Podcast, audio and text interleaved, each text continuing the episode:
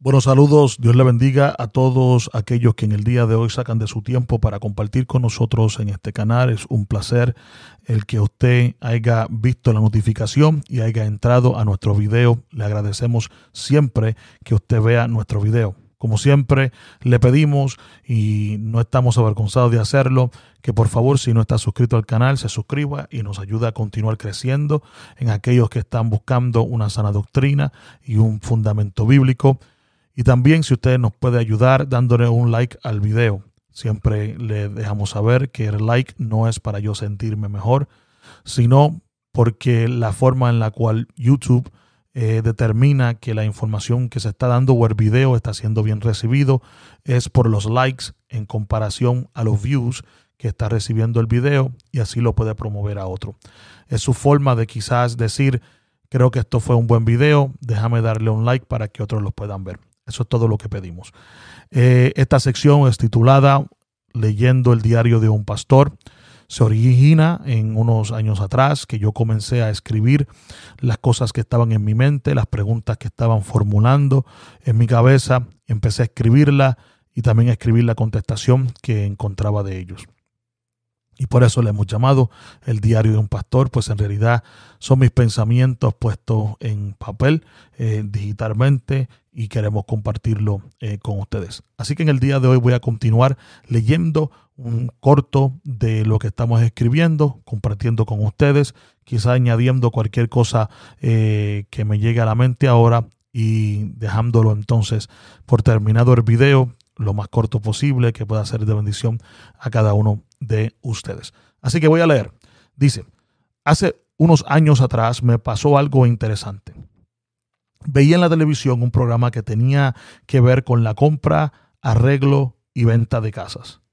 Las primicias del programa es que las casas se compraban por subastas y los que las compraban no podían entrar ni investigar visualmente la casa por dentro, solo mirar el exterior y saber la información básica como cuántos cuartos o cuántos baños y cosas así.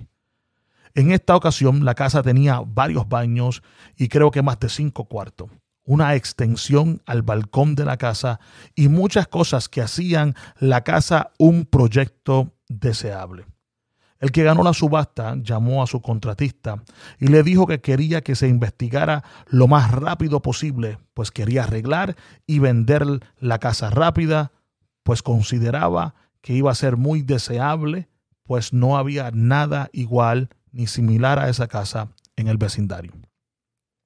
Después de varios días, el contratista le llamó y le dijo, tengo buenas y malas noticias. ¿Cuál quieres saber primero? El dueño de la casa le dijo, dame las malas primero. El contratista le responde, no tiene los baños que tú pensabas que tenía, no tiene los cuartos dormitorios que tú pensabas, ni tampoco tiene la expansión del balcón. ¿Cómo así? le preguntó el dueño. Busqué los planos de construcción originales de la casa, le contesta el contratista. La extensión, algunos de los cuartos y de los baños se hicieron sin permiso de construcción y no pasarían una inspección de la ciudad, pues no se hicieron a los códigos de construcción. El dueño anterior, en el deseo de mejorar la casa, hizo cosas sin permiso y no por códigos. Se ve bien, pero no está firme. Para poder vender esta casa, hay que derribar dos cuartos y dos baños y la expansión del balcón, arreglar y mejorar lo que queda. El nuevo dueño lo mira y le pregunta cuál puede ser las buenas noticias entre todo esto. El contratista le dice, después que se derribe todo lo que no tiene permiso y se arregle lo que queda, todavía la casa tiene un buen valor y puedes tener ganancias. En este momento me llegó un pensamiento a mí que estaba viendo el programa de la televisión. Y el pensamiento decía, así está la iglesia y el Evangelio de hoy. Tiene cuartos, expansiones, baños y otras cosas que no se hicieron con permiso. Hay que derribarlos, regresando a los planos de construcción original y arreglar lo necesario. Pero ¿sabes qué? Lo que queda tiene valor y funciona como un evangelio bíblico. quedé sentado en la cama y dije, ¿será posible, Señor? Mi mente corría.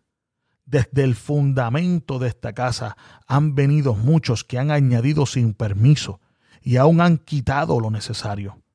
El resultado es un evangelio limitado, un evangelio sin códigos bíblicos, el cual solo se ve bien a los ojos de los que, de los que lo quisieron mejorar. Busca el plano original que está en la Biblia y regrésalos al plano original. Mi dedicación desde entonces ha sido enseñar a la iglesia el plano original. He pasado mi tiempo estudiando y enseñando. Estudiando, pues para poder ser justo al plano, no se puede hablar como si eso siempre ha sido así, sino hay que ver para qué se había establecido estas cosas originalmente. Hermano, es visitar todo elemento de la casa, toda esquina de la casa, visitarla y escudriñarla. Escudriñar. Escudriñar no es leer ni solo estudiar. Escudriñar es examinar algo con mucha atención, tratando de averiguar las interioridades y los detalles menos manifiestos. En el libro de los Hechos encontramos a Pablo en Tesalónica enseñando y trayendo libertad a muchos por la palabra que enseñaba. Pero hubo una gran oposición por los judíos que no creyeron. Estos, conforme a la Biblia, teniendo celos, alborotaron la ciudad. Cuenta la Biblia que los hermanos enviaron de noche a Pablo hasta Berea. ¿Y qué dice la Biblia de estos en Berea? Dice, y estos eran más nobles que los que estaban en Tesalónica, pues recibieron la palabra con toda solicitud, escudriñando cada día las escrituras para ver si estas cosas eran así. La palabra utilizada aquí como escudriñar es anacrino en griego. En su traducción incluye preguntar y dudar. Entonces, si la dirección es de escudriñar, mi experiencia me lleva a regresar al plano original. Pues vamos a buscar la Biblia y regresar a escudriñar todo. Quiere decir que yo tomo la Biblia en mis manos y entiendo que necesito entrar en ella. Nuevo y Viejo Testamento. Historia, profecía, cánticos, fundamentos doctrinales, y situaciones que se trajeron para el momento y la necesidad. La Biblia se necesita leer y aplicar correctamente. A la letra, lo que es la letra. Al espíritu de la letra, lo que hay que sacar en el espíritu de la letra. Quisiera dejarlo aquí en el día de hoy. Porque creo que la parte que quiero comunicar a todos aquellos que nos ven. Es el deseo de escudriñar lo todo, de escudriñar todo, de preguntar todo. Y yo sé que esta palabra quizás suena ofensiva, pero la palabra dudarlo todo. Ahora bien, cuando yo digo dudarlo todo, no es decir que yo no creo más en eso, sino utilizar la duda como una curiosidad de poder llegar hacia el centro de lo que se está enseñando.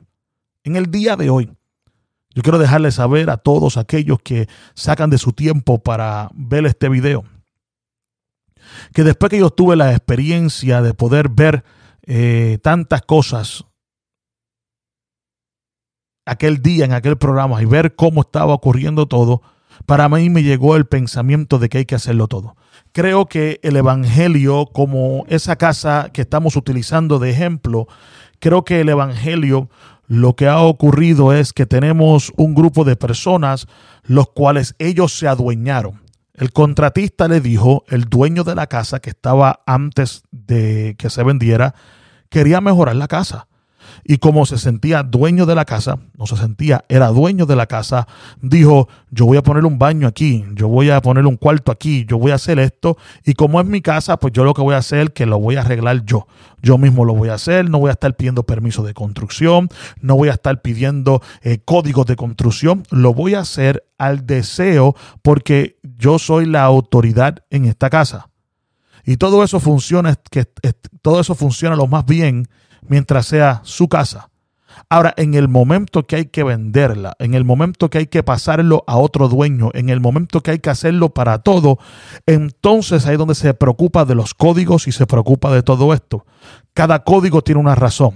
Tiene que estar a tantos espacios, tiene que utilizarse estos materiales, tiene que hacer esto y tiene una razón.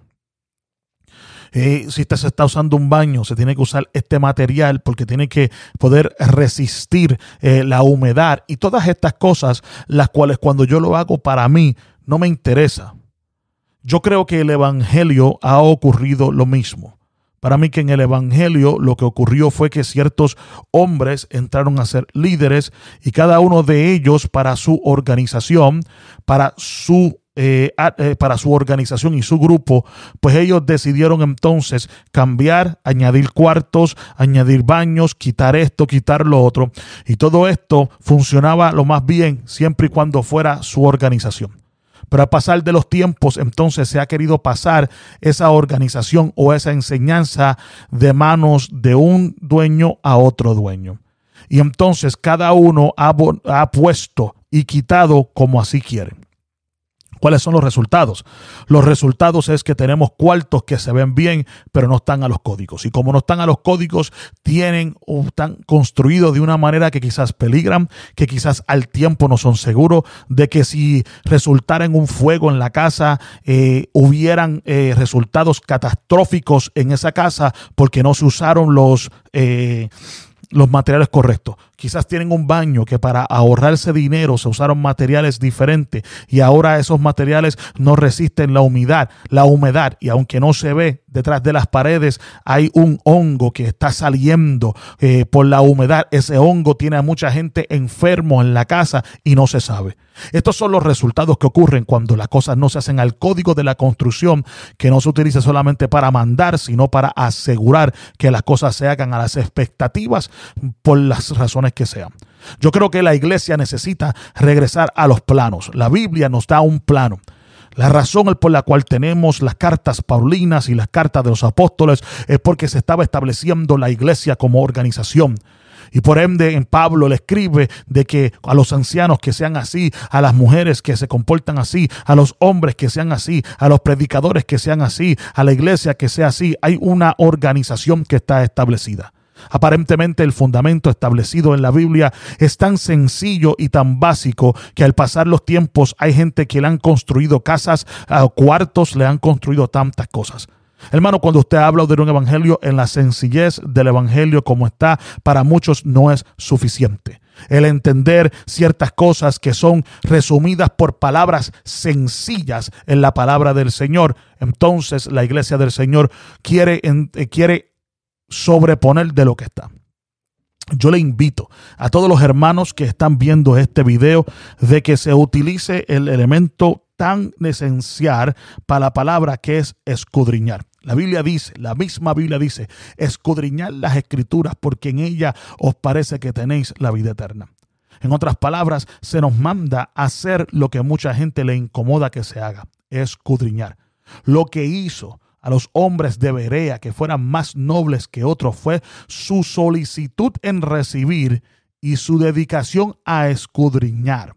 Significa que ellos recibían lo que Pablo les enseñaba y le decían a Pablo, déjanos irnos a casa a estudiar esto, a ver si esto es así o no.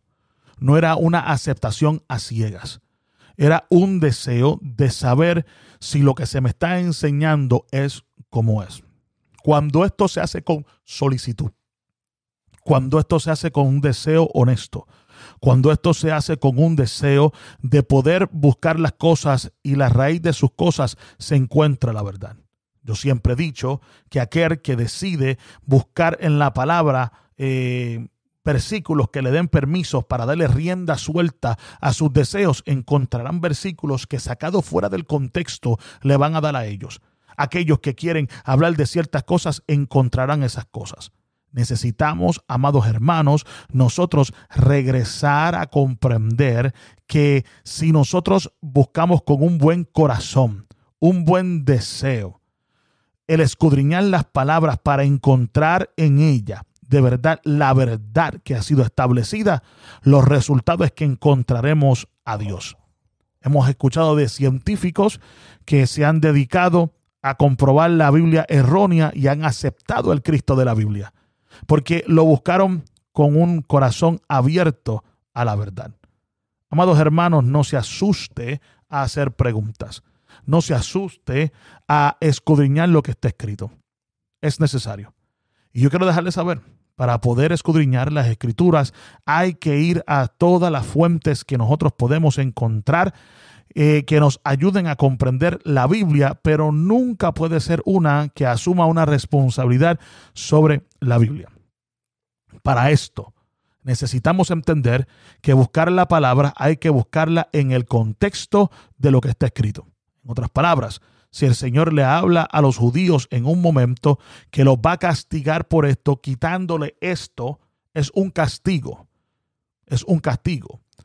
Quiere decir que el Señor le dijo, como ustedes, pues a las mujeres un ejemplo. Voy a usar un ejemplo solamente. Las mujeres aparentemente en un tiempo se dedicaron y se preocuparon más de su belleza, se preocuparon más de verse eh, lindas y eh, cómo se veían en los espejos y cómo se podían eh, presentar, cómo podían oler, cómo pueden hacer todas estas cosas.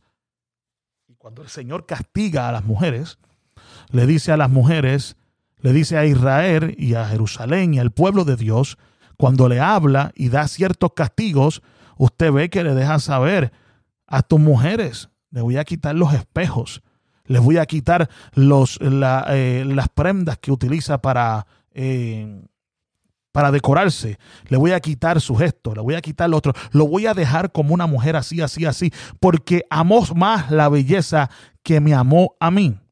Quiere decir que cuando vemos que el Señor le quita a la mujer ciertas cosas en, este, en esta parte, no estoy identificando cosas individuales, estoy hablando, estoy utilizando esto como un ejemplo. Cuando entonces se dice, voy a quitarle esto, es porque ella se dedicó más a la belleza. Todo lo que esa mujer tiene, que el Señor le quita, podemos ver versículos bíblicos que quien se lo da es el mismo Dios. So, en otras palabras, el problema no son los artículos y cosas que Dios le quitó a la mujer. El problema es que el corazón de la mujer se enamoró en esas cosas. Esto no es nada nuevo y se preocuparon más de la belleza que preocuparse de lo que se supone que se preocupará. Esto no es nada nuevo, esta es la actitud del ser humano. Cuando llegaron las serpientes que empezaron a morder a ciertas personas y las personas empezaron a caer muertas en el desierto por esto que estaba pasando, ¿qué hizo Dios? Dios le dijo a Moisés, levanta una serpiente de bronce y todo el mundo vio la serpiente de bronce y el que mirara la serpiente de bronce era, era curado de la herida de la serpiente. ¿Quién mandó a levantar eso? El Señor. ¿Quién hizo el milagro misericordioso de la salud? Dios. ¿Qué hizo el hombre? Se enamoró de la estatua de bronce. Y si lo dejan, ese será el nuevo Dios. Porque cuando Dios me da ciertas cosas, entonces, y nosotros adoramos esas cosas, Dios nos las quita. Pero hay que utilizar la Biblia en el contexto de lo que está. Por eso yo le invito a cada hermano que me está escuchando, a cada predicador, a cada maestro, que asegure que sus enseñanzas sean conforme al contexto de las reglas de lo que hay que hacer. Cosas que se dieron para el pueblo de Dios eh, y cosas que se dieron que el pueblo de Dios siendo entonces Israel y cosas que se dieron a la iglesia. Y aunque todos entonces tenemos responsabilidades, hay que entenderlo. Que hay cosas que yo puedo aprender de lo que Dios le dio a Israel, hay que hacerlo. Escudriña las cosas. ¿Por qué Pablo dijo esto? ¿Por qué eh, Pedro dijo esto? ¿Por qué Jesús dijo estas cosas? Vemos a un Jesús que quizás no dice él mismo, no dice, yo soy el Dios, adórenme. Sin embargo, mientras hablaba y enseñaba, en ciertos momentos hizo referencia y dijo, yo soy este.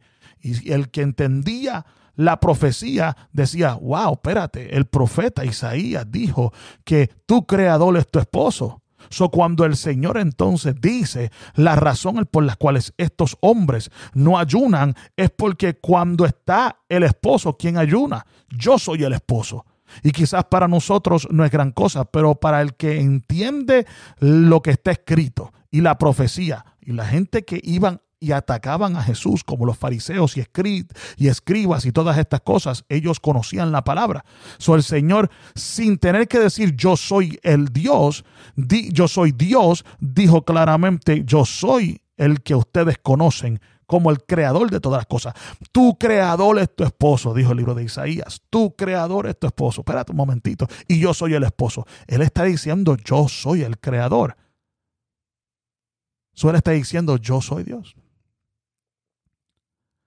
Por eso hay que entender todas estas cosas. El conocimiento de la palabra es importante. Necesitamos, como el Señor me dijo, yo considero que fue una dirección del Señor.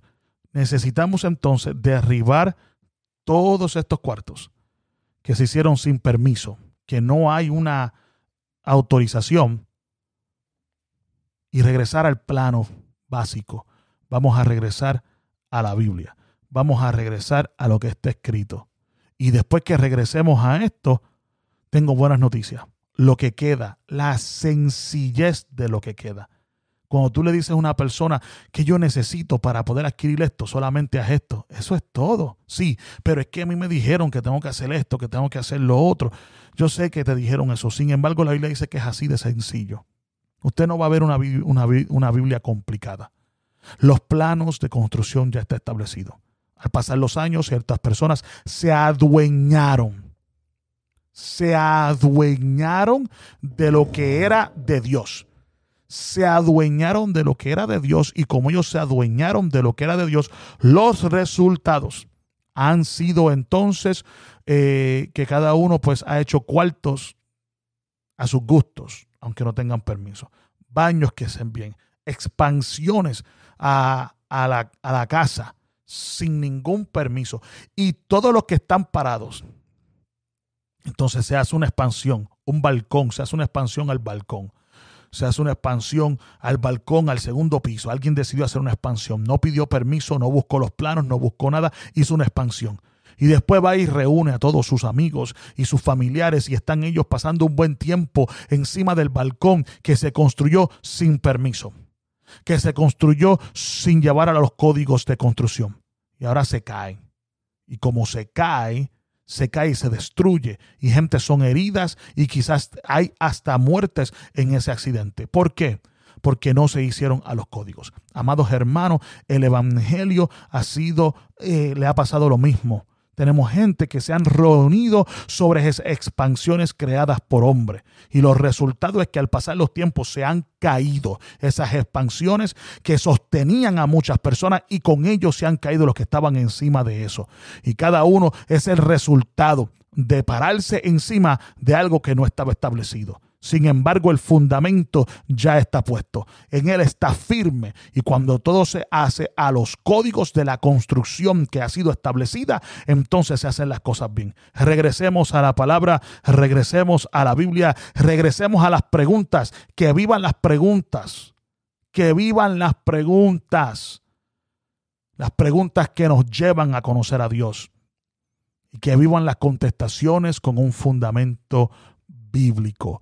Porque cuando regresamos a la iglesia a no dar las cosas por recibida porque fulano me lo dijo, vamos a tener bendición de grandeza. Vamos a entonces poder ver que si alguien dice, yo sé que se ha dicho así, pero ¿qué dice la Biblia? Y no encontrar esa pregunta como algo que insulta, podemos proseguir. Así que eh, voy a continuar más después. Después de esto, eh, los escritos que tengo es que empiezo a visitar todo en el Evangelio. Empiezo a visitar todo en el Evangelio. Me voy a hablar de la salvación, me voy a hablar de la santificación, me voy a hablar del Espíritu Santo, todas estas cosas que son fundamentos bíblicos, cuartos en nuestras casas. Me fui entonces a investigarla y a ver qué dice la Biblia de estas cosas. Espero que disfrutes este, eh, esta sección donde vamos a conocer las cosas que están escritas, regresamos al fundamento y espero que sea de bendición para cada uno de ustedes. No le quiero tomar más tiempo, quiero mantener mis videos más cortos, pues sé que para que usted pueda tener el tiempo para verlos todos, esto es lo que quiero hacer. Gracias por su atención. Eh, seguimos con esto. Así que mantenga su atención en nuestros eh, videos a ver qué podemos sacar de la, el escudriñar las escrituras. Ha sido un placer, Dios te bendiga, será hasta la próxima.